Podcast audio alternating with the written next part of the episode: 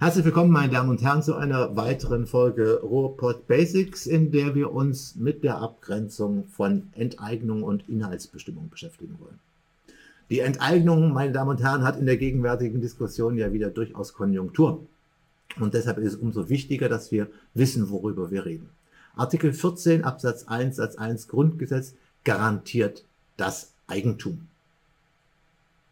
Artikel 14 Absatz 1 Satz 2 sagt, Inhalt und Schranken werden durch den Gesetzgeber bestimmt.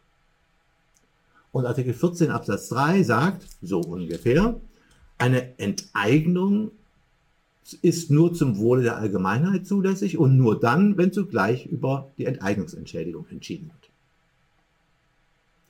Und aus dieser Systematik ergeben sich die wesentlichen Leitlinien einer ganz ausufernden Diskussion. Erstens, die Garantie, Garantie des Eigentums aus Artikel 14 Absatz 1 Satz 1 hört sich erstmal einfach an, ist dann aber letztlich sehr voraussetzungsvoll, weil was Eigentum ist, ergibt sich ja erst aus der Rechtsordnung. Vor der Rechtsordnung gibt es kein Eigentum. Der Räuber im, in der Steinzeit hat kein Eigentum, sondern allenfalls tatsächliche Sachherrschaft, das nennen wir Besitz. Und das hat er sich mit Gewalt genommen und verteidigt es mit seiner Keule. Das ist kein Eigentum. Eigentum ist per Definition die Rechtsbeziehung, also die rechtlich geprägte Beziehung zwischen einer Person und einer Sache. Das ist Eigentum. Und also ist vollkommen klar, dass es vor dem Gesetz gar kein Eigentum gibt. Wir nennen das die Normprägung dieses Grundrechts, das ist eine Besonderheit des Eigentumsgrundrechts. Von daher ist klar, dass mit der deshalb notwendigen Gesetzgebung, was ist eigentlich Eigentum, zugleich auch bestimmt wird, was ist eigentlich kein Eigentum. Und insofern ist diese Inhaltsbestimmung des Eigentums immer zugleich auch eine Beschränkung des Eigentums. Das ist die Kategorie der Inhalts- und Schrankenbestimmung in 14.1.2 Grundgesetz. Und da hat der Gesetzgeber einen sehr weiten Spielraum, wie weitgehend er die Rechtsposition des Eigentümers vor Ingerenzen, also von Einwirkungen von außen schützen will oder wo er sagt, naja, da ist der Eigentümer so in die Mitte der Gesellschaft gestellt, da muss er sich schon gefallen lassen, dass auch andere Leute Interessen irgendwie einen Einfluss auf seine Verfügungsbefugnis haben. Klassisches Beispiel, Ihre Zahnbürste gehört Ihnen, brauchen Sie niemanden ähm, ähm, reinreden lassen.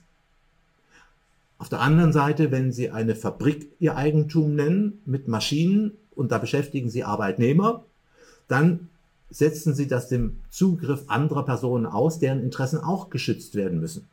Und dementsprechend müssen sich dann zum, zum Beispiel in Deutschland ähm, bestimmte Mitbestimmungsbefugnisse der Arbeitnehmervertretungen gefallen lassen, weil sie eben in diesem sozialen Kontext ihr Eigentum ausüben.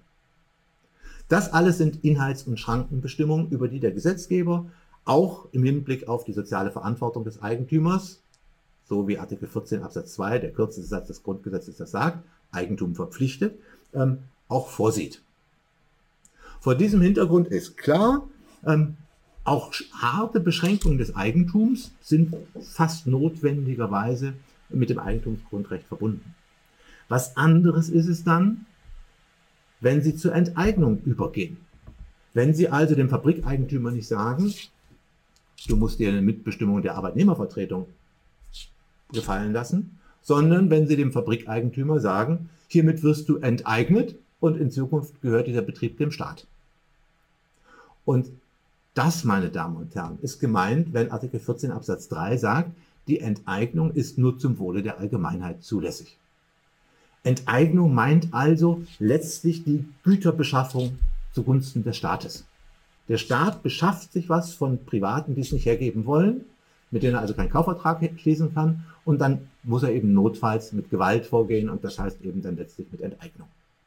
Und das ist eben nur zulässig, wenn der Staat zugleich eine Enteignungsentschädigung festlegt.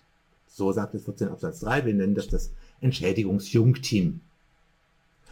Und dann ist vollkommen klar, Inhalts- und Schrankenbestimmung einerseits keine Entschädigungspflicht, Enteignung andererseits Entschädigungspflicht. Und deshalb sind die Abgrenzungsfragen, Abgrenzungsfragen evident wichtig. Und die wichtigste Entscheidung zu dieser Abgrenzung, meine Damen und Herren, ist die Direktorenvilla-Fallentscheidung des Bundesverfassungsgerichts, 100. Entscheidungsband, Seite 226. Da ging es darum, dass ein Eigentümer eines Grundstücks, eines Gebäudes auf einem Grundstück geltend gemacht hat, weil das Grundstück unter Denkmalschutz steht, kann er es überhaupt nicht mehr privatnützig nutzen. Er hat gar keinen Vorteil mehr. Er steckt da Jahr um Jahr Geld rein, aber das rentiert sich überhaupt gar nicht. Und da hat das Bundesverfassungsgericht die Frage entschieden, ähm, ist das eine zulässige Inhalts- und Schrankenbestimmung? Und das Bundesverfassungsgericht hat gesagt, die Grenze, die Zulässigkeitsgrenze der Inhalts- und Schrankenbestimmung ist da erreicht, wo die Privatnützigkeit des Eigentums ganz aufgehoben wird. Weil dann ist das Eigentum ja nur noch eine formale Hülle, die Grundbucheintragung in dem Fall, aber es nutzt dem Eigentumer überhaupt gar nichts. Und dafür gibt es nicht das Grundrecht aus Artikel 14.1. Das Grundrecht aus Artikel 14.1 soll die Handlungsfreiheit des Einzelnen im vermögensrechtlichen Bereich sicherstellen. Der soll sein Leben auf der Grundlage dessen, was er erwirtschaftet hat und was deshalb jetzt ihm gehört, auch tatsächlich selbstbestimmt ähm, gestalten können. Und das kann er nicht mehr mit seinem Eigentum, wenn er es nur noch zugunsten, als, als Denkmal nur noch zugunsten des Staates hält. Und deshalb hat das Bundesverfassungsgericht gesagt, wenn dieser Punkt überschritten wird, dann sind Beschränkungen des Eigentums nur in Form der Enteignung, also nur gegen Entschädigung zulässig. Das führte dazu, dass alle ähm, Denkmalschutzgesetze in der Bundesrepublik Deutschland entsprechend geändert werden mussten. Das ist die wichtigste Entscheidung zur Abgrenzung zwischen Inhaltsbestimmung und Enteignung. Und es liegt auf der Hand, ähm, dass genau diese Abgrenzung auch bei Planungen relevant ist. Dann ist klar verfassungsrechtlich, wenn Sie ein Grundstück als öffentliche Grünfläche festlegen, dann hat der private Eigentümer überhaupt keinen Nutzen mehr davon dann muss er das jedem, muss er das Grundstück für, je, für den Verkehr der Allgemeinheit ähm, öffnen und kann das nicht mehr bewirtschaften. Und dementsprechend wäre das als entschädigungslose Inhalts- und Schrankenbestimmung einfach schlicht mal unzulässig. Einzelheiten ähm, der Frage des Planungsschadensrechts brauchen wir jetzt hier nicht lösen. Ich hoffe, für die Abgrenzung dieser Kategorien ähm, ein wenig Klarheit geschaffen zu haben. Bedanke mich für Ihre Aufmerksamkeit. Auf Wiedersehen.